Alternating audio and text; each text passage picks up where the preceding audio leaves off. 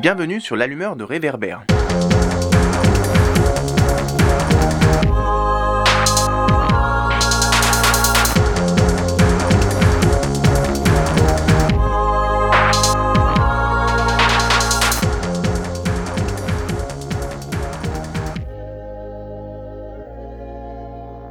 On est dans mon bureau, dans le cabinet d'orthophonie où je travaille, à Foix, en Ariège. Bonjour à toutes et à tous, je suis David Brites. C'est moi qui animerai ce nouvel épisode du podcast L'allumeur de Réverbère. Aujourd'hui, direction la ville de Foix, dans le département de l'Ariège, en Midi-Pyrénées, dans la région de l'Occitanie, pour un épisode un peu particulier qui est l'occasion de mettre en lumière un métier à part entière, celui d'orthophoniste. L'orthophonie est une activité paramédicale très riche, mais qui reste assez méconnue dans son détail et son contenu. Et vous allez le voir, par le biais de l'orthophonie, la discussion permet d'aborder une vaste palette de sujets liés à l'éducation, à l'acquisition des compétences et du langage, et à l'épanouissement des enfants. Nous avons donc rencontré le 13 juin 2021 à son cabinet Léa Fradin, orthophoniste, 33 ans, dont vous avez entendu la voix en ouverture de cet épisode. Alors, pour la petite histoire, avec Léa, on se connaît depuis longtemps, et c'est justement il y a quelques années, en l'écoutant décrire à des amis son travail avec ses patientes et ses patients, notamment des enfants, témoignage que j'avais alors trouvé passionnant, que j'ai gardé en tête depuis l'idée de l'interviewer un jour sur son métier. Chose faite donc en Ariège où elle habite à présent. Précisons que le témoignage qu'elle apporte sur l'orthophonie relève de son expérience propre, et que chaque orthophoniste pouvant avoir des expériences très différentes, en fonction de son ancienneté, de ses patientes et patients, et de son approche personnelle du métier, son propos ne vaut évidemment pas pour toute la profession.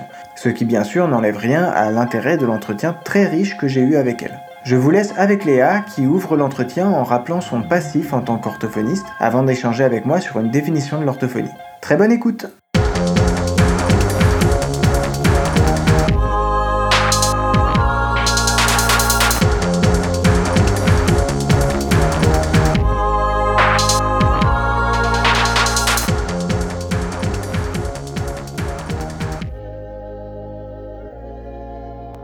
pense que j'ai dû travailler 8 ans. Ça fait 10 ans que je suis diplômée. J'ai exercé en région parisienne, à Créteil, dans le 19e arrondissement à Paris, et ensuite à Pibrac, dans la région toulousaine, et à Foix. Tu as toujours été en libéral? En fait, j'avais commencé dans un centre de santé, mais ça s'apparente beaucoup à du libéral. C'est un regroupement de professions libérales. Et ensuite qu'en cabinet libéral. Aujourd'hui, tu bosses seul ou tu bosses avec des collègues dans un cabinet ou... J'ai une collègue, en fait, on est deux à travailler ensemble et on est toutes les deux orthophonistes. On peut déjà commencer par une définition de, de l'orthophonie. Est-ce que c'est correct si je dis que l'orthophonie, c'est une discipline paramédicale qui vise à soigner les troubles du langage oral? Est-ce que ça, ça résume bien le métier Il manque des éléments. Déjà, orthophonie, en fait, le nom, il est plus très adapté. Parce Mhm. qu'effectivement, phonie, c'est la voix, ortho, c'est droit. Je pense qu'on se considère plus vraiment comme les personnes qui doivent mener dans le droit chemin euh, et au niveau phoniatrique, donc de la voix. Et c'est en fait les troubles de la communication au sens large. Donc il y a le langage oral, le langage écrit, le langage non verbal, les fonctions cognitives qui vont jouer sur le langage aussi, sur la mémoire. Voilà, il y a aussi tout ce qui est bégaiement, surdité, troubles de la voix, effectivement aussi. Et après, au niveau neuro, les personnes qui font des AVC, des traumas crâniens et qui donc perdent des fonctions cognitives, ou les personnes qui ont des maladies neurodégénératives, et où là, l'enjeu, c'est d'essayer de maintenir le plus longtemps possible des fonctions euh, qui permettent une vie euh, agréable.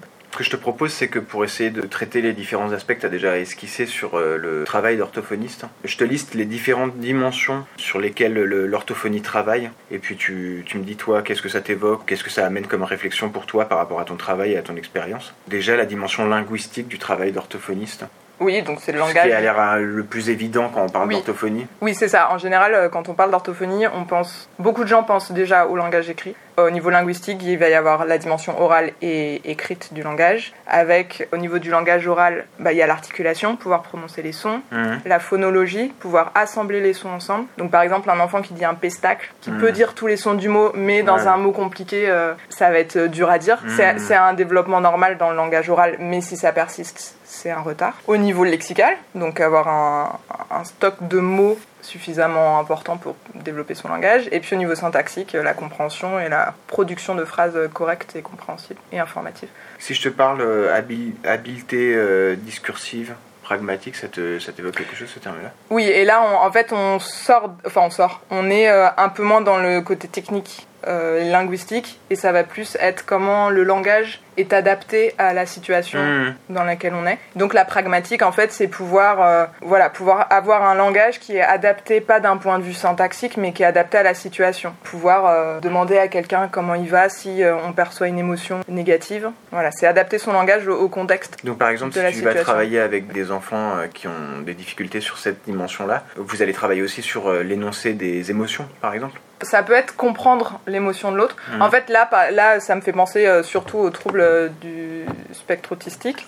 Ok. où en fait euh, il y a une difficulté à comprendre les émotions de l'autre, par exemple. Ça peut être des enfants qui vont pas beaucoup exprimer non plus, Ouais. mais qui ces enfants-là et ces personnes-là, euh, adultes, euh, vont avoir une difficulté à interpréter ce qui se passe. Mhm. Donc ça peut être un travail effectivement de face à telle mimique, telle intonation de voix, comprendre quelle émotion il y a et Mhm. donc pouvoir s'adapter face à ça. Et c'est pouvoir aussi dans une situation imaginer ce que l'autre pense, qu'on appelle la théorie de l'esprit.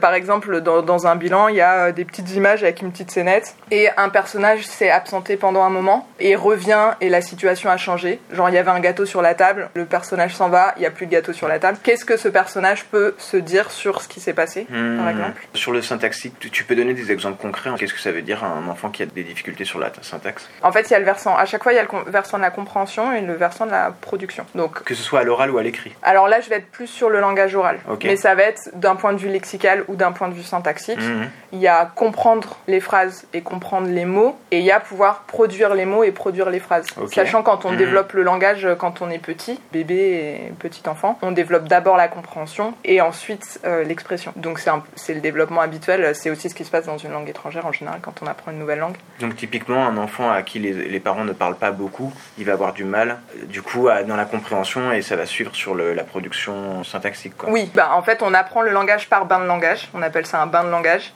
le fait d'être baigné par des gens qui parlent autour de nous. Mhm. S'il n'y a pas de langage autour de nous et qu'on s'adresse pas à nous, c'est sûr qu'on va développer le langage différemment parce qu'on apprend que par mimétisme. Si je te dis qu'un enfant baigne dans deux ou trois langues différentes, ça peut ralentir l'apprentissage de la syntaxe, par exemple? Je suis pas absolument spécialiste de ça, mais j'ai déjà eu des familles avec euh, bilinguisme ou trilinguisme et puis j'avais un peu lu sur le sujet. En soi, ça ne pose pas de problème. D'ailleurs, c'est un problème qu'on va se poser en France parce qu'on n'est pas du tout habitué au bilinguisme trilinguisme. En fait, il y a plein de gens dans le monde qui ont plein de langues et ça ne pose pas de problème. Ouais. Par contre, dans le développement du langage, ce qui est possible, c'est qu'effectivement, ça retarde un peu l'apparition des premières phrases ou euh, qu'il y ait euh, des mélanges de langues au départ. Le développement va être un peu retardé ou modifié par rapport au, au développement attendu. Ça pose pas de problème au final sur Hmm. la maîtrise des différentes langues. Pour euh, revenir à un exemple de cas concret, un enfant qui a un retard syntaxique, c'est un enfant qui va avoir du mal à te décrire quelque chose, par exemple? Alors en fait, il y a deux possibilités. Soit c'est une syntaxe très pauvre, donc c'est un enfant de 6 ans qui va avoir une syntaxe correspondant à un enfant de 4 ans, 3 Ok. ans, en fonction de l'importance du retard. Donc ça, en gros, dans l'évaluation du niveau de langage d'un enfant ou de son- sa syntaxe,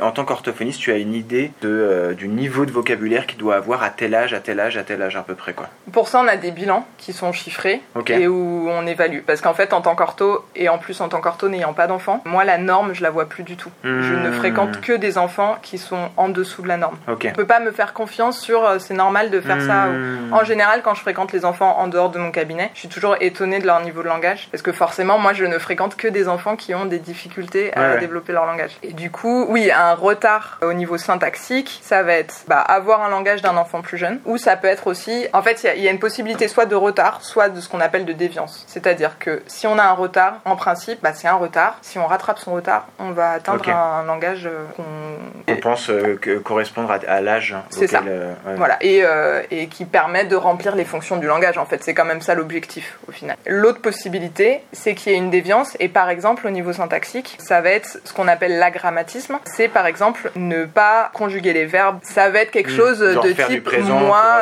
ou- moi manger pomme. Ah d'accord. En Ouais, fait. ouais, c'est aussi basique que ça. Voilà, où il n'y a pas de, de conjugaison, il n'y a pas d'adaptation des mots en fait Ouais, en ouais. fonction de, des autres mots de la phrase, Ouais, ce qu'on fait nous en, général. En fait, ce serait euh, mettre des mots ensemble, avoir un- une connaissance lexicale sans avoir aucune connaissance, ouais. Et connaissance ça, il y a des enfants qui en sont là Alors, c'est pas du coup qui en sont là, pas dans le sens où c'est un retard. C'est un trouble connu sous le nom de dysphasie, globalement, même si le, le terme a changé. C'est une difficulté spécifique dans le langage. qui Hmm. C'est pas un retard. C'est une façon de rencontrer le langage qui est différente et donc qui peut amener à un agrammatisme. Ou l'autre Hmm. d'autres possibilités, c'est de la dysyntaxie, où là, il y a de la syntaxe il y a de la modification, mais qui n'est pas adaptée, des difficultés à savoir le féminin, le masculin, est-ce qu'on dit une chaise, un chaise, Mm. il et elle, voilà. Tu, tu dirais que c'est plus lié à. Parce que tu distinguais tout à l'heure le fait de recevoir le vocabulaire et le fait, de le produire. Du coup, là, euh, tu me dis si je me trompe, c'est beaucoup plus lié au fait de le produire. Ça veut pas En dire fait, il y, a, a- il y a plusieurs types. euh, Dans la Mm. dysphasie, si on garde ce terme de dysphasie,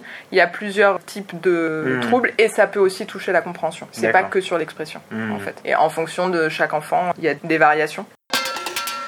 Par exemple, troubles spécifiques, donc dysphasie. Dysphasie, c'est le langage oral, il y a aussi toutes les autres dys. Dyslexie, c'est la lecture, dysorthographie, c'est Mm. l'orthographe, dyscalculie, c'est le calcul. Tout ce qui est dys, ça va avoir une explication plutôt neuro. Bah, les études sont en cours, on ne sait pas vraiment, c'est une particularité du Mm. fonctionnement du cerveau. Il y a sûrement des choses un peu plus précises, euh, mais bon, en tout cas, il n'y a pas d'explication par rapport à comment l'enfant a grandi. ou- voilà. Il y a un facteur familial qui est assez important. En général, quand il y a un enfant 10, il y a au moins un des parents qui a une, une 10. Ah, ok. En Mm. fait, ce qui est le plus classique quand même, ou en tout cas moi ce que je vois le plus souvent dans mon cabinet, c'est dyslexie et dysorthographie. Et souvent, ce qu'on retrouve chez le parent, c'est dyslexie ou dysorthographie. Donc au niveau plutôt euh, quand il y a un retard, il y a la question de est-ce que l'enfant a pu recevoir le bain de langage qui est nécessaire à la formation du langage? Est-ce qu'il y a eu ce bain de langage? Sachant que moi, la façon dont j'ai appris les choses, il faut beaucoup parler aux enfants. On dit qu'il faut beaucoup parler aux enfants. Maintenant, je m'interroge un peu au niveau culturel. Je pense qu'il y a des cultures où on parle moins aux petits enfants et que pour autant les enfants développent un langage et qu'il y a aussi ce bain de langage qui n'est pas forcément adressé à l'enfant, qu'il y a des rapports peut-être entre fratries différentes. Enfin, que le Mhm. rapport adulte-enfant est pas pareil dans toutes les cultures. Nous, on a quand même tendance à imaginer un rapport qui est très précis du parent qui raconte des histoires à l'enfant. Ouais, ouais, on l'a beaucoup codifié euh, ce, ce rapport. Voilà. fait. Il faut raconter trois histoires aux enfants avant de se coucher, etc. Exactement. Et je pense que c'est quand même relativement récent, même dans notre culture, Mm. et que ça existe autrement ailleurs, Mm. et que pour autant on développe son langage. Mais en tout cas, il y a cette notion de bain langage qui est importante. C'est sûr que s'il n'y a pas de langage autour, on ne peut pas Mm. développer son langage. Ah oui, et c'est est-ce qu'il y a le bain de langage et est-ce que l'enfant était en capacité de recevoir ce bain de langage? Donc, très basiquement, quand on fait un bilan, on vérifie l'audition. Si l'enfant a une surdité, il a peut-être pas pu recevoir ce bain de langage. Vérifier aussi la vue, parce que c'est pas directement en lien avec le langage, mais en fait, si on montre à un enfant ce qui se passe autour de lui ou d'elle et qu'on met du langage dessus et qu'en fait l'enfant ne voit pas ce que c'est, forcément, c'est-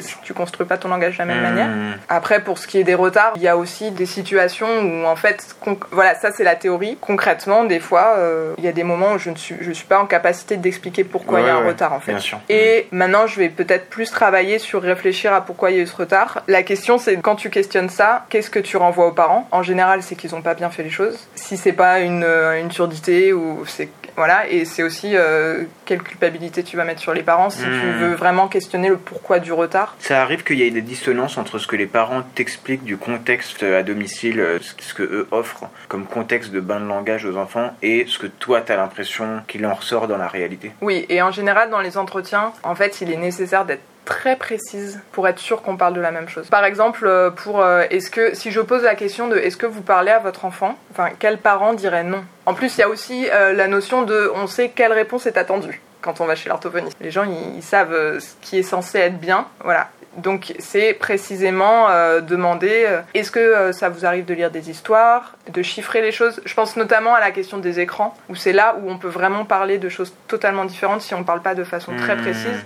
Maintenant, ce que j'essaye de faire, c'est de chiffrer en proposant des chiffres très grands. Est-ce que vous diriez qu'ils regardent, je sais pas, euh, 4 heures de télé par jour, peut-être un peu plus le week-end? Hmm. qui fait quand même des grosses quantités. Mais en fait, si euh, on pense à un enfant qui regarde une demi-heure le matin, une heure le midi, et Ouais. trois heures le soir, c'est possible. Alors que si j'avais posé la question en termes de est-ce qu'il regarde beaucoup la télé, j'aurais eu un oh ça va, je- j'essaye de faire attention. On, on reviendra sur la question Ouais. des écrans après. Ouais. Mais la dissonance, elle est importante, notamment euh, sur ce point-là. Je Ouais. pense qu'elle est aussi sur le langage, mais qu'elle est beaucoup plus difficile à mesurer.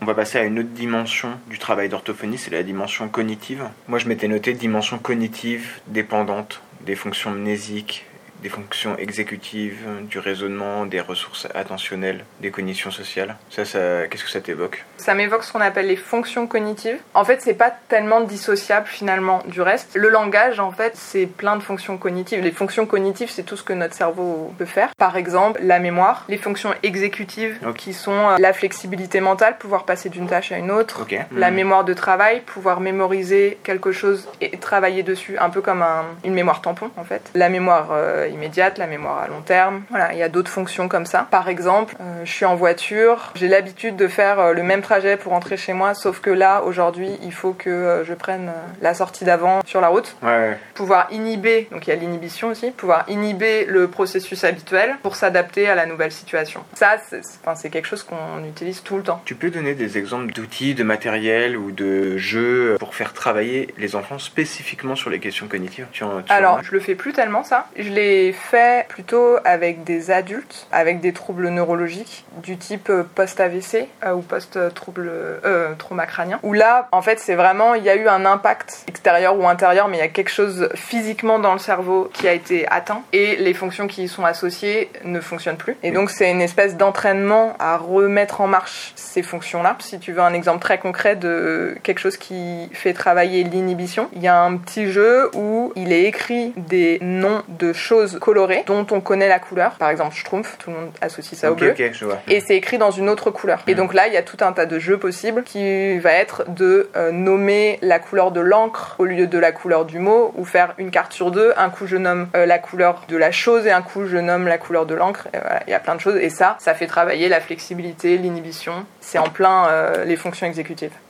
Si je te dis euh, que l'orthophonie travaille aussi sur euh, une dimension psycho-affective, moi je percevais ça un peu comme le fait d'organiser sa pensée et ses émotions. Alors, ça va avec. En fait, dans la mesure où on peut organiser sa pensée, je pense qu'on peut davantage effectivement organiser ses émotions. Moi, j'ai pas de formation psy. On a un peu de cours de psy euh, à l'école d'orthophonie, mais vraiment pas grand chose. Faut en tout cas des choses qui me servent pas vraiment là dans mes questionnements. Mais je pense que si on peut organiser sa pensée, ça permet de comprendre le monde qui nous entoure. Et il est dur de s'organiser à un niveau psychique si on ne comprend pas euh, ce qui se passe en fait. Est-ce que tu peux donner des exemples de cas que tu as eu d'enfants dont justement tu vois qu'il y a des difficultés, des difficultés tout simplement pour organiser le raisonnement, même quels outils toi tu utilises? Alors dans le bilan, il y a des épreuves qui sont des épreuves euh, de sériation en fait pour évaluer les structures logiques. Donc c'est des bâtonnets de différentes tailles et je vais Mhm. demander de les ranger et voir comment Hmm. comment ils procèdent. Avec il y a une autre épreuve avec des jetons. Donc il y a des ronds et des carrés,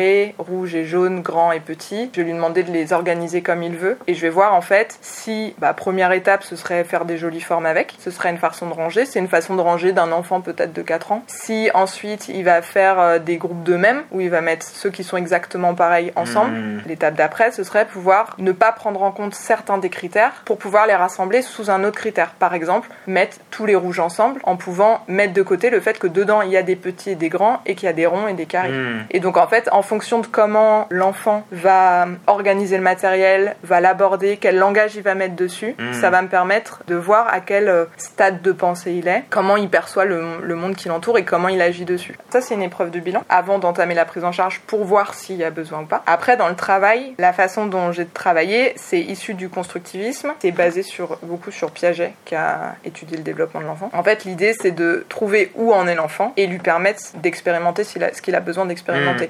Si je te dis que l'orthophonie travaille sur une dimension sociale, enfin en gros en, en considérant le langage comme euh, vecteur de socialisation, qu'est-ce que ça t'évoque euh, par rapport à ton travail? En fait, ça m'évoque que c'est quelque chose qu'on voit peu dans le cabinet, je pense, Mhm. parce qu'on est en relation duel, le patient, la patiente face à moi, Tu ne le vois pas en contexte et de que socialisation. voilà, je le- Mhm. voilà, et les contextes de socialisation que je vais voir, c'est avec les parents, qui est un contexte très particulier. Mais par contre, c'est des questionnements, enfin c'est des questions que je vais poser au moment de ce qu'on appelle l'anamnèse, le premier entretien, sur comment ça se passe à l'école, est-ce que l'enfant a des amis, comment ça se passe avec la fratrie s'il y en a une. Ce que je me dis souvent, c'est que moi, mon objectif pour les patients que j'ai, c'est que effectivement, socialement, enfin pour moi, le langage est un outil social avant tout, avant d'être un outil scolaire, parce que souvent on, on est quand même très collé au scolaire. Pourtant, c'est souvent sous prétexte de scolaire que des gens viennent avec Tout leurs à fait. euh, Mais moi, pour moi, le langage, c'est avant tout quelque chose de social. C'est ce qui permet d'être épanoui, de pouvoir euh, dire ses émotions, de pouvoir euh, avoir des relations de qualité avec les gens. Et au fond, moi, c'est ça que j'aimerais pouvoir proposer à mes patients. Mais c'est sûr que la demande,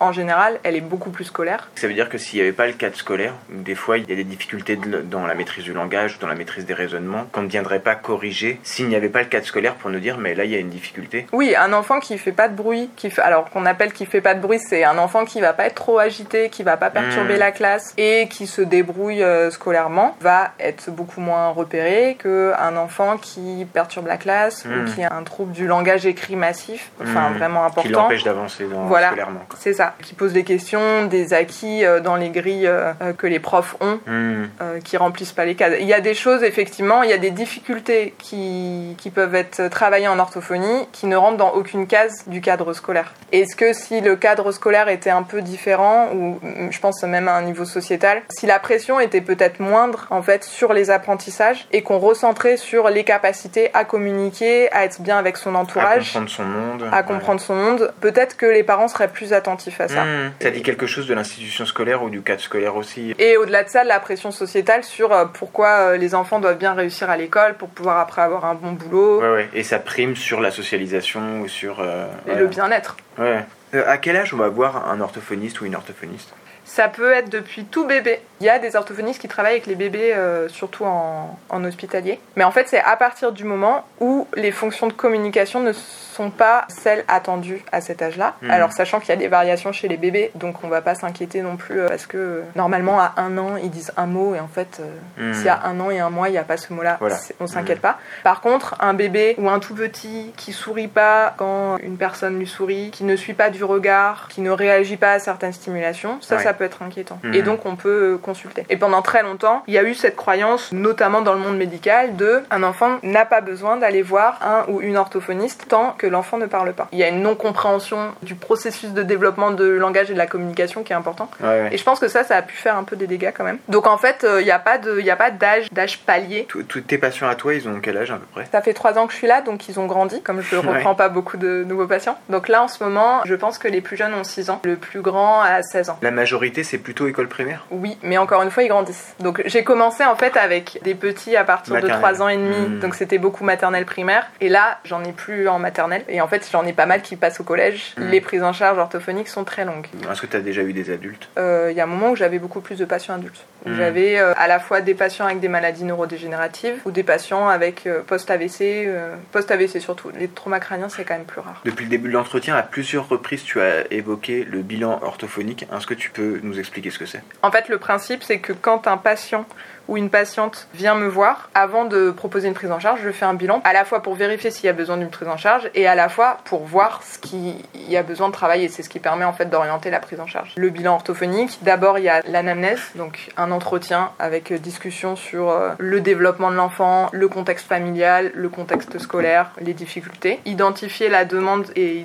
identifier tous les éléments que moi je vais pas pouvoir voir hmm. pendant le bilan. Et après c'est des épreuves qui sont standardisées et qui permettent de définir une norme. Par exemple, le euh, bilan du langage oral. Pour l'articulation, je vais faire répéter des petites syllabes toutes simples pour mhm. vérifier quel son peut être produit ou pas. Pour le lexique, il va y avoir une épreuve de dénomination. Donc là, c'est pour la production. Est-ce que l'enfant est capable de donner le nom de cette image-là? Et une épreuve de désignation. Là, c'est la compréhension. Parmi quatre images, montre-moi le chapeau et il y a une casquette. Mhm. Voilà. Pareil pour la syntaxe, mais avec des choses un peu plus complexes. Donc je suppose que tous ces outils-là, ils sont adaptés en fonction de l'âge de. Tout à fait. Il y a une norme. En fait, euh, la norme suit en général la classe à l'école. Ok. Plus que hmm. l'âge. Ah oui, et en fait, en fonction de l'anamnèse, on choisit quelles épreuves hmm. on va faire passer. Il n'y a pas dès le début une panoplie d'épreuves. D'abord, tu fais euh, ce premier entretien. Je fais toujours l'entretien hmm. d'abord et euh, je choisis si j'évalue le langage oral, le langage écrit, euh, le raisonnement. Sachant que normalement, en théorie, le langage écrit venant après le langage oral, il est recommandé très fortement de toujours faire un bilan du langage oral quand il y a des difficultés de langage écrit.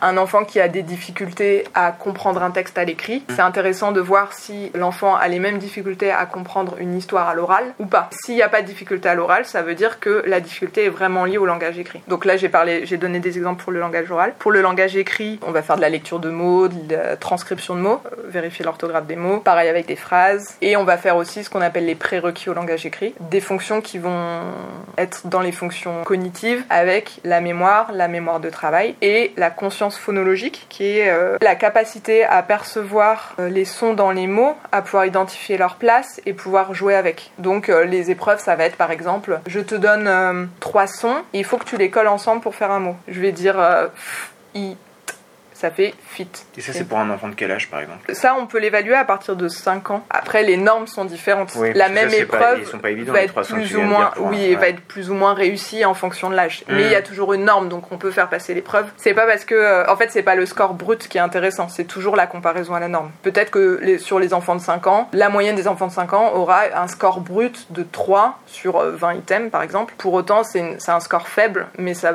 si c'est la norme, euh, c'est bon. Donc il y a le bilan initial. Après, il y a une obligation, on est conventionné avec la sécurité sociale, Mm. et donc il y a un- une obligation à faire un bilan d'évolution, de renouvellement au bout de 50 ou de 100 séances en fonction de, des actes. Ce qu'on produit au niveau de la sécurité sociale, c'est des actes. Une séance, c'est un acte. En fonction de la pathologie, on a le droit à plus ou moins de séances. Par exemple, le standard euh, langage oral ou langage écrit, on a droit à 50 séances entre chaque bilan. Mm. Pour les adultes, on a droit à 100 séances. Et donc, au bout de- du nombre de séances autorisées, on doit faire un bilan d'évolution, ce qui permet de comparer au bilan initial, de voir l'évolution, de voir s'il y a toujours besoin de la prise en charge, de réorienter, de faire aussi un entretien si ça n'a pas été fait avec les parents entre temps, parce que après ça peut être fait plus souvent en fonction des besoins, mais faire un entretien sur qu'est-ce qui a changé à l'école, qu'est-ce qui a changé à la maison, Hmm. je pense notamment quand dans le travail euh, avec les troubles du raisonnement où il y a vraiment quelque chose qui peut se passer à la maison, qui peut se passer dans les activités périscolaires. En fait, moi, j'ai fait évoluer ma pratique et donc mon matériel a évolué euh, en même temps. Concrètement, quand j'ai commencé, si j'avais un enfant qui venait pour une difficulté en langage oral, euh, il y a du matériel orthophonique qui a pour but de développer le lexique. Je pense par exemple à euh, un jeu de cartes où euh, il y a euh, 10 cartes fruits, 10 cartes légumes, 10 cartes euh, instruments de musique et les cartes sont comme ça euh, classées par catégorie et on peut travailler le développement euh, du champ lexical euh, de l'instrument de musique Mhm. par exemple. Ça c'est quelque chose que je faisais avant. Et il y a tout plein de jeux comme ça qui travaillent la syntaxe, qui travaillent les fonctions de façon assez distincte en fait. Et, et moi en fait je me suis rendu compte au bout d'un moment bah, que ça fonctionnait pas toujours très bien. Euh, Il y a des orthophonistes qui travaillent comme ça et qui sont très contentes de comment ça se passe et où ça marche Tu bien. parles pour toi. Voilà, je parle pour moi. Et que notamment, ce qui me posait problème, c'était quand il y avait des troubles de compréhension. Euh, je pouvais pas apprendre à un enfant à comprendre. Et euh, je me souviens d'un exemple d'une patiente où on lisait un texte et le début du texte, c'était armé d'un filet à papillons, les enfants, blablabla, partent à la chasse aux papillons, quelque chose comme ça. Et en fait, ma patiente, je pense qu'elle avait 9-10 ans, ne comprenait pas armée. Pour elle, armée, c'était l'armée, c'était la guerre. Elle lisait le début de la phrase, elle disait bon bah là il y a des armes. Et puis après elle lisait la fin de la phrase, ah bah non, il y a pas d'armes. Donc je lui propose bah vas-y recommence, relis la phrase peut-être. Elle recommence le début de la phrase, armée, bon bah c'est qu'il y a des armes. Et à la fin de la phrase, ils partent à la chasse aux papillons. Ah bah non, c'est pas la guerre. Et en fait, bon, je peux lui expliquer là cette situation-là, mais concrètement, elle va pas être équipée pour comprendre toutes les fois où le langage a une fonction euh, symbolique, euh, où euh, il y a du second degré. et là, je me sentais vraiment démunie. Et donc, j'ai fait une formation basée sur le constructivisme et qui part du principe que s'il y a un trouble de la compréhension, de façon plus générale, souvent dans les troubles du langage oral ou du langage écrit, l'intérêt de vérifier s'il n'y a pas un défaut dans la construction de la pensée et si en fait les troubles du langage qu'on constate sont pas un effet secondaire d'un trouble du raisonnement. Et donc l'idée après, dans ce trouble du raisonnement, c'est donc pas d'apprendre à faire les choses, c'est de permettre à l'enfant d'expérimenter ce qu'il n'a pas pu expérimenter. Et donc on part de ce qui l'intéresse. Donc en fait, mon matériel s'adapte. Voilà, j'ai euh, maintenant beaucoup de matériel de papeterie pour faire du bricolage. euh, Hmm. j'ai aussi beaucoup de trucs de construction, des caplas, des Lego que j'avais un peu moins avant, des balles, des pots, euh, plein de choses qui sont pas forcément orientées en fait et qui permettent aux enfants d'en faire ce qu'ils veulent. Donc concrètement, les caplas, en fonction de l'intérêt cognitif de l'enfant, ça peut être le moyen de faire euh, une construction hyper complexe, euh, hyper anticipée, euh, voilà, ou ça peut être juste jeter un capla par terre. Depuis que tu as commencé à bosser, ensuite il y a des grosses évolutions que tu as pu observer, constater chez les enfants qui constituent ta patientèle. J'ai du mal à dire s'il y a une évolution, notamment parce que j'ai travaillé dans des milieux assez différents, dans des régions, Régions différentes, donc je saurais pas dire euh, comment c'était à Foix il y a 10 ans et comment c'est maintenant euh, Mhm. dans le 19e à Paris. Moi, j'ai aussi beaucoup évolué dans ce que j'observe, dans ce que je veux observer. En fait, je regarde plus les mêmes choses, donc j'aurais du mal à dire qu'il y a une évolution. Les orthophonistes qui travaillent depuis longtemps, depuis 20 ou 25 ans, disent beaucoup, peut-être pas toutes, mais celles en tout cas avec qui j'en ai discuté, qu'il y a une évolution, ça c'est sûr. Les situations sont en général plus difficiles, il y a Mhm. beaucoup de choses qui s'entremêlent, il y a peut-être moins de l'orthophonique pure, notamment des orthophonistes qui me disent que on pouvait euh, à l'époque recevoir un enfant, euh, faire euh, cette séance et puis s'arrêter parce que c'était bon. Moi ça m'est jamais arrivé ça. En général, c'est prises 2, en 3, charge. 4 ans. Ouais, minimum 6 mois quoi. Est-ce que tu dirais que l'augmentation des écrans dans le quotidien, est-ce que ça a eu un impact? Oui, en fait, il y a, il y a plusieurs choses dans les écrans. Peut-être que je me trompe, mais j'ai l'impression que quand on parle des écrans, on parle beaucoup de l'impact qu'on imagine un peu euh, neurologique ou sur Mhm. les yeux, sur euh, ça abîme les yeux de regarder les écrans, par exemple, augmente les troubles de l'attention, les choses comme ça, par le phénomène physique de l'écran, ce qui est vrai. Voilà, c'est non discutable. Avant l'école, euh, il vaut mieux éviter de regarder la télé parce que ça diminue euh, les capacités d'attention pendant la journée. Mais ce qui, moi, me semble le presque plus imp... enfin, il n'y a pas forcément besoin de hiérarchiser, mais les écrans ont pris une telle place que tout le temps où les enfants, c'est vrai pour les adultes aussi, mais les enfants sont en développement, sont devant un, un écran. C'est du temps où ils C'est des gens où ils interagissent pas, ou même où en fait ils ne font pas ce qu'ils ont besoin de faire pour leur développement. L'enfant spontanément fait ce qu'il a besoin de faire pour se développer. Un tout petit bébé euh, va jouer avec ses mains, jouer avec ses pieds, Mhm. porter des trucs à sa bouche, lancer des choses. Si on colle un bébé devant un écran, il ne fera pas tout ça. Et en fait, toutes ces petites choses, c'est les petits éléments qui vont, en s'additionnant, en se construisant, produire la capacité à réfléchir, à parler, à socialiser. Et donc tout ce temps passé devant les écrans, c'est du temps non passé à se construire. L'hypothèse dans la façon dont je travaille dans le constructivisme, notamment, c'est qu'en fait, un enfant qui a passé 3 heures par jour devant un écran entre ses 1 an et 3 ans, Ça, c'est un âge particulièrement impactant. dans les consignes, souvent, les consignes un peu euh, cadrées, là, c'est pas d'écran avant 3 ans. Et ensuite, je crois que c'est 10 minutes par jour Ouais. jusqu'aux 6 ans. Je pense que ça concerne très peu d'enfants. C'est appliqué à très peu d'enfants. C'est appliqué, ouais, ouais, c'est ça que je veux dire. Ouais. Donc tu partais d'un cas d'un enfant entre 1 et 3 ans. Oui,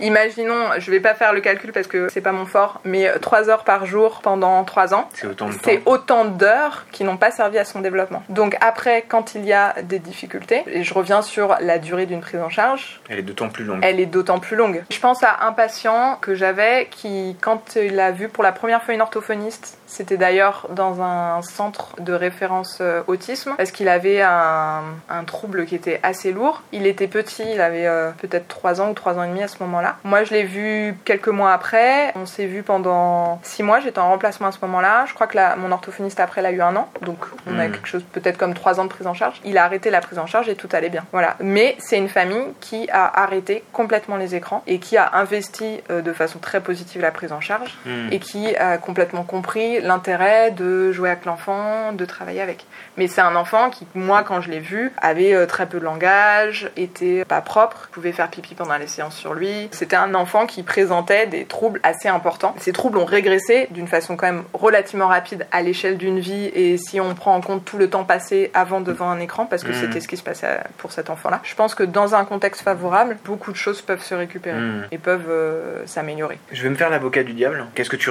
répondrais à quelqu'un qui dit qu'un enfant qui regarde un écran, bah, il y a du langage, il entend, il écoute, euh, donc ça, ça lui fait quand même son bagage de langage. Je répondrais que c'est pas la même chose en fait, des interactions ou une vidéo ou euh, du langage. euh, Hmm. Voilà. Que perçoit un bébé ou un petit enfant d'une vidéo Qu'est-ce qu'il comprend vraiment de ce qui s'y passe? Il va percevoir que c'est du langage, mais qu'est-ce qu'il va en comprendre s'il n'y a pas de contexte? En fait, un tout petit, euh, pour lui faire comprendre euh, ce qu'on veut, on est très expressif, on exagère un peu nos gestes, il y a quelque chose dans notre façon de parler qui aide à la compréhension, ce qui se passe pas dans une vidéo. Je suis pas expert là-dessus, Mhm. mais il y a peut-être une dimension aussi addictive sur le fait de regarder un écran avec Oui. un type d'écran, un type de lumière. Oui. Oui. Et alors après là, euh, si on veut continuer à être l'avocate euh, du diable, oui, mais sur certaines tablettes, il y a des choses euh, interactives. sauf que pourquoi faire ça alors qu'on est très bon à faire des interactions humaines en fait C'est Mm. c'est ce qu'on fait le mieux. Alors c'est sûr, pourquoi faire ça? Parce que les parents ont soit d'autres choses à faire, soit ils pensent sincèrement que c'est éducatif et que c'est bien. Par exemple, les applications en anglais, parce qu'il faut que les enfants parlent anglais. Parce que aussi euh, les parents sont pris dans des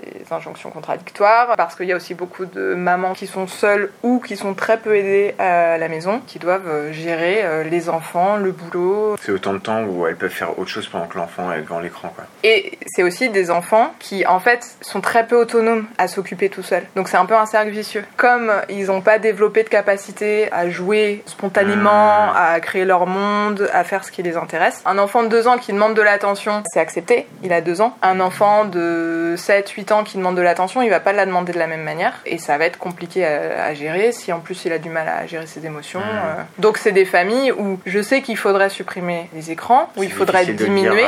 Mais concrètement, je comprends que dans la vie quotidienne, Mm. sans être davantage accompagné, ce soit très compliqué. Dans l'estimation du temps que les enfants passent devant les écrans, euh, on en avait discuté il y a longtemps, tu m'avais dit qu'il y avait des parents par exemple qui n'englobaient pas le temps passé devant la télévision dans le temps passé devant les écrans. Oui. Alors j'ai changé aussi mon, mon langage là-dessus. Je précise maintenant ce que j'entends par écran. Parce qu'en fait, on parle beaucoup des écrans maintenant. Du coup, j'ai l'impression que c'est un peu, on sait plus trop ce qu'il y a derrière. Donc je précise à chaque fois parce que effectivement, j'avais eu euh, une fois euh, une famille où euh, je crois que les écrans pour eux c'était euh, la tablette et le téléphone et qu'il n'y avait pas la télé. Et qu'en fait, il fallait rajouter deux heures par jour de télé quoi. J'ai eu aussi une fois une maman à qui j'avais recommandé que son enfant puisse vraiment beaucoup jouer parce qu'il avait besoin de ça pour se construire. Et en fait, au bout d'une demi-heure de conversation, j'ai compris que elle me disait oui, oui, oui, il joue beaucoup, et en fait, elle parlait de jeux vidéo. Et c'était exactement l'inverse que je voulais lui proposer. C'était justement le jeu vidéo, même si c'est quelque chose où on est actif, ça reste complètement déconnecté de la réalité. Et je voulais lui proposer autre chose. Et je- si j'avais coupé court, à la- enfin, si la discussion avait duré 10 minutes de moins, euh, elle serait repartie en se disant, mais c'est super, il faut qu'il passe encore plus de temps devant le jeu Ouais. vidéo. Tu mets ça un peu sur le même plan, le temps passé devant la télé, le temps passé devant un jeu vidéo, le temps passé sur un smartphone? Je pense qu'en fait, c'est l'usage qu'on en fait qui peut être différent. Parce que tu vois, la télé, ça existe depuis. Enfin, on- ça s'est massifié depuis les années 60-70. Mm. Moi, j'ai l'impression qu'on parle des impacts sur le développement cognitif des enfants depuis 10-20 ans des écrans. Oui. C'est-à-dire depuis l'époque où les smartphones ont explosé. Parce qu'il y avait déjà ces effets-là de la télé avant. Mais Alors on je en pense que pas. la télé, on l'utilise pas de la même manière, qu'il y avait beaucoup moins de programmes, qu'il n'y avait pas de chaîne en continu, Ouais, qu'il n'y avait pas de chaîne enfant, et que les gens passaient quand même beaucoup moins de temps devant la télé que Mm. maintenant. Il y a aussi des familles, et il y en a beaucoup, où la télé est allumée en continu, par exemple. Je pense que ça, il y en avait moins il y a 40 ans. L'usage de la télé s'est transformé, et à ça s'est rajouté tous les autres écrans possibles. Je pense qu'il y a des différenciations euh, possibles à faire entre euh, un smartphone, une tablette, une télé. Mais en fait, ce qui compte dans quel impact ça a, positif ou négatif, c'est quel usage on en fait. Hum. Si on regarde euh, La télé à petit- plusieurs. voilà, si on regarde quelque Ouais. chose à plusieurs, qu'on communique sur ce qui se passe, qu'on se raconte l'histoire, c'est pas du tout la même chose que Mm. d'être devant un écran tout seul. Ouais, ouais, avec le téléphone collé au visage. Voilà. ouais. Concrètement, comment ça se traduit? On va prendre un enfant euh, qui aurait 6-7 ans, du retard que toi tu identifierais comme lié à un surplus de consommation d'écran sur le plan syntaxique, je sais pas, peut-être même sur le plan moteur, euh, si vraiment il y passe tout son temps, est-ce que ça veut dire qu'un enfant de 6-7 ans, tu vas identifier qu'il maîtrise des capacités d'enfant de 4-5 ans? Comment ça se passe exactement? En fait, globalement, il y aura un retard, mais ça peut être un retard qui touche pas toutes les fonctions. Ça peut être un retard euh, en langage écrit, alors que le langage oral semble plutôt bon. On peut développer un langage oral au niveau euh, quantitatif dans la norme de son âge, mais qui est pas la fonction de langage de son âge. Il maîtrise le nombre de mots qu'il est censé maîtriser à cet Voilà, âge-là. et les formes syntaxiques, mais qui va utiliser le langage uniquement pour être dans du très immédiat Hmm. et qui va pas pouvoir euh, développer des raisonnements de type cause-conséquence. Le temps passé devant les écrans, c'est du temps où il construit pas sa pensée et qu'en fait, l'exemple de l'enfant qui jette par terre, d'abord juste pour le plaisir moteur du geste, ensuite qui va se rendre compte, donc là on est sur un bébé quoi, qui se rend compte que Ça fait du euh, bruit ça fait du donc qui va regarder le résultat de son action. Au départ, le but n'est pas d'avoir un résultat, mais là, il y a un résultat, et qui va ensuite pouvoir être dans l'anticipation du résultat de son action, Hmm. et qui va pouvoir anticiper, s'amuser, regarder l'adulte juste avant de faire pour montrer que on va bien se marrer quand le cube va tomber par Je terre. pense que cet exemple parle à tous les parents qui ont des enfants qui font ça. Voilà. Et ben en fait, c'est comme ça que l'enfant construit la capacité à anticiper. Et donc un enfant qui est devant les écrans et qui va pas expérimenter ça ne peut pas se centrer, par exemple, euh, sur le résultat de son action. Donc c'est par exemple un enfant qui va euh, scotcher, mais après scotcher pour un peu le plaisir de scotcher quelque part, et qui va pas vérifier que le scotch marche bien. Mm. Je pense euh, notamment à un enfant qui scotche et qui ensuite ne lise pas le scotch. Ça marche pas ça si on lise bien. pas le Ouais. scotch. Donc c'est vraiment ça, c'est tout ce temps passé devant les écrans ne va pas permettre de développer ce qui est nécessaire en fait pour développer sa compréhension du monde, sa capacité à anticiper. Comment s'exprime le fait que l'enfant n'a pas pu construire euh, sa pensée Il y a plein de choses différentes. Mm. Il y a euh, notamment le repérage dans le temps, par exemple. Les enfants qui sont perdus dans leur semaine. En fait, c'est toujours un peu euh, en lien avec cette capacité à anticiper, qui peuvent pas anticiper que le lendemain il y a telle ou telle classe et donc faire son cartable en fonction de ça. Qui sont perdus dans les mois, dans les saisons, parce qu'en fait, pouvoir être centré sur le résultat de son action, pouvoir anticiper un résultat d'une action, c'est s'inscrire dans une continuité temporelle en fait. Il y a le avant, il y a le après. Après. Et dans une continuité euh, causale. Ça fait ce bruit parce que j'ai jeté. Et en fait, cette continuité, c'est ce qui permet de se repérer dans le temps et c'est ce qui permet de comprendre à peu près tout ce qui se passe autour de nous, Mhm. vu que tout est en rapport avec de la cause-conséquence. Tout a une cause, tout a une conséquence. Est-ce que tu dirais que les écrans, ça a un impact sur, euh, et peut-être que tu pourras définir le terme du coup, sur les troubles praxiques? Oui, alors forcément, un enfant qui passe du temps devant un écran, il agit beaucoup moins. J'ai parlé de comment se construit la pensée, mais il y a aussi comment se construit le schéma moteur, comment on s'entraîne à avoir une motricité fine ou pas d'ailleurs, courir, dessiner, peindre, faire de la pâte à modeler, tout ça. Tu peux l'expliquer le terme, le terme praxique je- Praxique, c'est les gestes en fait. Qu'un enfant qui a des difficultés praxiques va avoir du mal à boutonner sa chemise, va avoir du mal à faire ses lacets, à tenir son crayon. Et après, au niveau plus global, euh, ça va être euh, trébucher, euh, ne pas être assuré en courant, Donc c'est en vraiment même sautant. euh, des trucs aussi basiques que ne pas être très adroit en- avec ses doigts pour faire ses lacets quoi. Oui, autrement dit, c'est tout à fait ça. Toi tu travailles sur ces trucs-là? Non. En orthophonie on travaille sur ces trucs-là en général? Non, c'est les psychomotriciennes et les psychomotriciens qui travaillent là-dessus. Mhm. Je vois que tu as des jeux, tu as des jeux de Lego. Est-ce que ça, ces jeux-là, ils te permettent d'identifier ce type de trouble par exemple? En fait, ce qui est compliqué, c'est que il est difficile de savoir si un enfant, on va dire, est maladroit parce que il n'a pas suffisamment travaillé, par exemple, la relation entre les objets. C'est-à-dire que un cube carré ne va pas tenir sur euh, une balle, par exemple. Mhm. Et un enfant qui essaye de faire tenir ça, ça ne va pas marcher. Ou est-ce que c'est vraiment quelque chose plus en termes de praxie, en termes de gestes, et où là, ça va plutôt être en psychomotricité. Donc c'est pas forcément évident de faire la part des choses. Après, s'il y a un doute, on peut demander un bilan en psychomoteur, et ça permet de vérifier à ce niveau-là. Les deux travails sont quand même assez liés. Montpellier.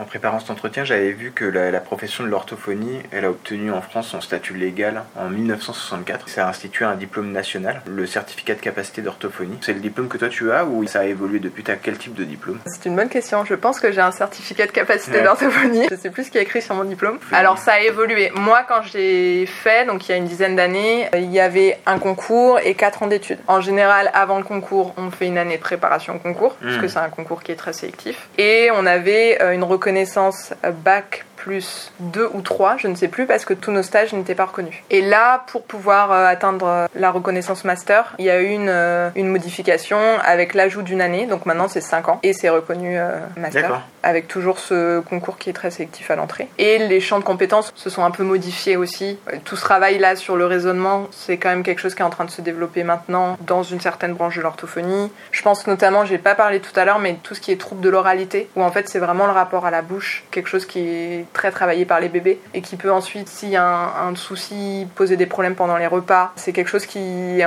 pas mal en train de se développer aussi et c'est assez récent dans les champs de compétences. Qu'est-ce que tu veux dire par euh, ça peut poser des soucis pendant le repas? Bah, c'est des enfants qui ont par exemple des goûts très très sélectifs, qui vont manger que certaines textures, qui vont pas accepter tout ce qui va avoir un peu de grumeaux, ce qui va être un peu trop Mhm. chaud, un peu trop froid. Un trouble dont j'ai pas parlé, les fentes vélaires notamment, ce qu'on appelait bec de lièvre, Ok. où en fait c'est des malformations Mhm. et où il y a des opérations, mais il faut aussi un- tout un travail de réadaptation euh, pour pouvoir avoir une euh, articulation correcte, compréhensible, et euh, pour pouvoir avoir une alimentation agréable et- et efficace. Qu'est-ce qu'on peut avoir comme statut quand on est orthophoniste?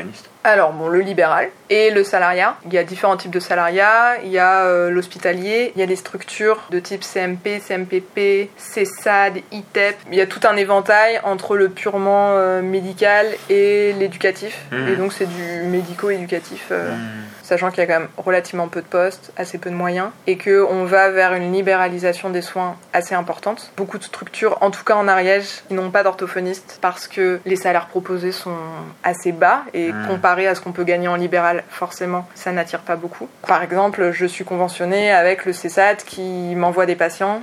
Voilà, et il y a beaucoup, enfin en ce moment, il y a la création de plateformes qui en fait veulent produire un travail en réseau, mais avec des professions libérales, ce qui fait qu'il n'y a pas de financement de structure. Et ça, c'est quelque chose qui se dessine bien là dans, dans ce qui est en train de se créer. Ce qui fait que tu me posais la question de l'évolution des patients. Ce qui se passe aussi, je pense, c'est que en libéral, on se retrouve confronté à des patients et à des situations qui sont plus lourdes parce que avant, c'était des patients et des familles qui étaient orientés dans des centres qui ont une équipe plus importante, voilà, où il y a ce travail en équipe, où il y a la possibilité de pouvoir voir avec les collègues qui sont euh, psy, psychomotes, euh, médecins quand il y a une difficulté. Ce travail en structure, c'est en train de, de décliner. C'est plutôt des femmes dans la profession? Très majoritairement. J'ai pas vu- les chiffres. J'avais vu le chiffre de 97% de femmes. Ça t'a l'air crédible Ça m'a l'air euh, très crédible. J'aurais même pu dire plus. Ouais.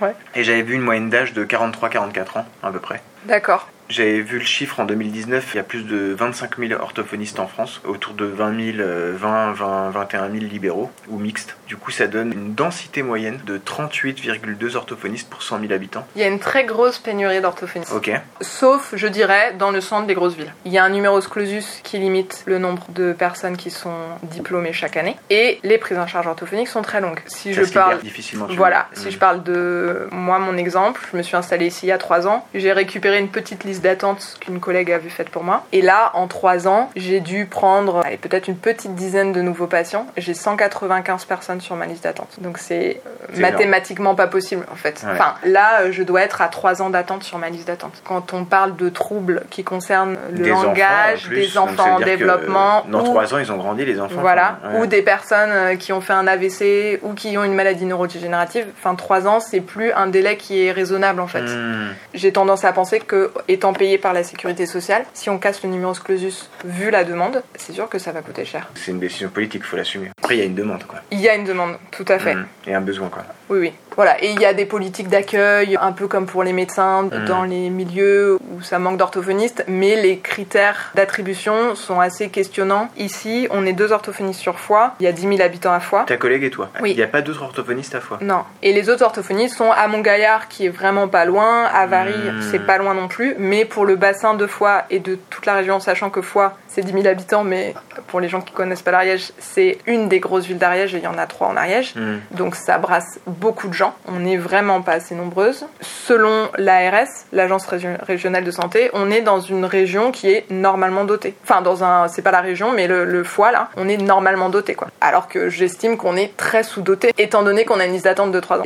On n'en a pas parlé, mais il y a la question de la prévention qui est, je pense, officiellement dans notre champ de compétences, mais où il y a très peu de moyens. Concrètement, en libéral, bah, on n'est pas payé pour. En structure, elles, on est quand même majoritairement des femmes, sont complètement débordées. Sur tout ce qu'on a dit de comment les enfants se retrouvent chez un ou une orthophoniste, il y aurait beaucoup de choses à faire avant qu'ils s'y retrouvent ou qu'elles s'y retrouvent. Par exemple, sur les écrans, c'est déjà un peu fait par des associations, mais je pense qu'il faudrait un message politique beaucoup plus fort. Ça ferait peut-être un peu du mal au marché des smartphones et des tablettes, mais en fait, euh, tant qu'il n'y a pas un discours cohérent, les gens ne peuvent pas l'entendre. Notamment dans l'école en ce moment, en- dans l'éducation nationale, ils sont en train de mettre des tablettes. Bon, bah, je pense que ça brouille un peu le message sur les écrans, c'est pas bien, mais en même temps, c'est bien. Et après, euh, en fait, il y, a- il y a par exemple dans la P- en PMI, je pense qu'ils font un peu de prévention Protection de. maternelle et infantile, euh, qui reçoivent les, les parents et les enfants jeunes. Mhm. Peut-être que ça existe, mais il y a en général pas d'orthophoniste. Et en fait, c'est la prévention qui est euh, noyée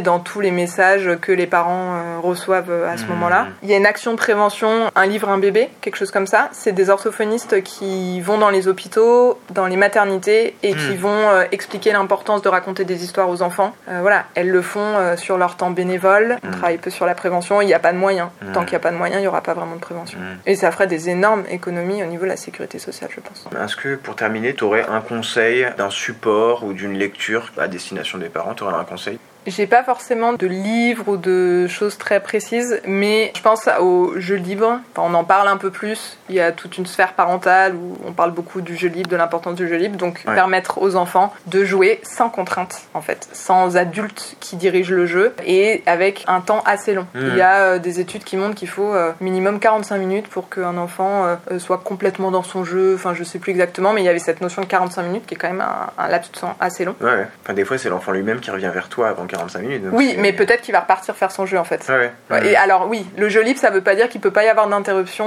ou d'interaction, Mm. mais en gros, c'est un jeu qui est dirigé par l'enfant complètement. Faire confiance aux enfants sur leur capacité à se développer et où nous, en tant qu'adultes, on n'a pas la nécessité d'être dans- une posture d'éducateur Mm. constamment, notamment les parents, et où en fait les enfants sont en capacité de se développer très bien si on est là pour les accompagner et pouvoir euh, lâcher un peu sur la pression éducative euh, Mm. quand même assez forte qu'on subit tous et toutes, mais qu'il faudrait peut-être remettre en question euh, collectivement.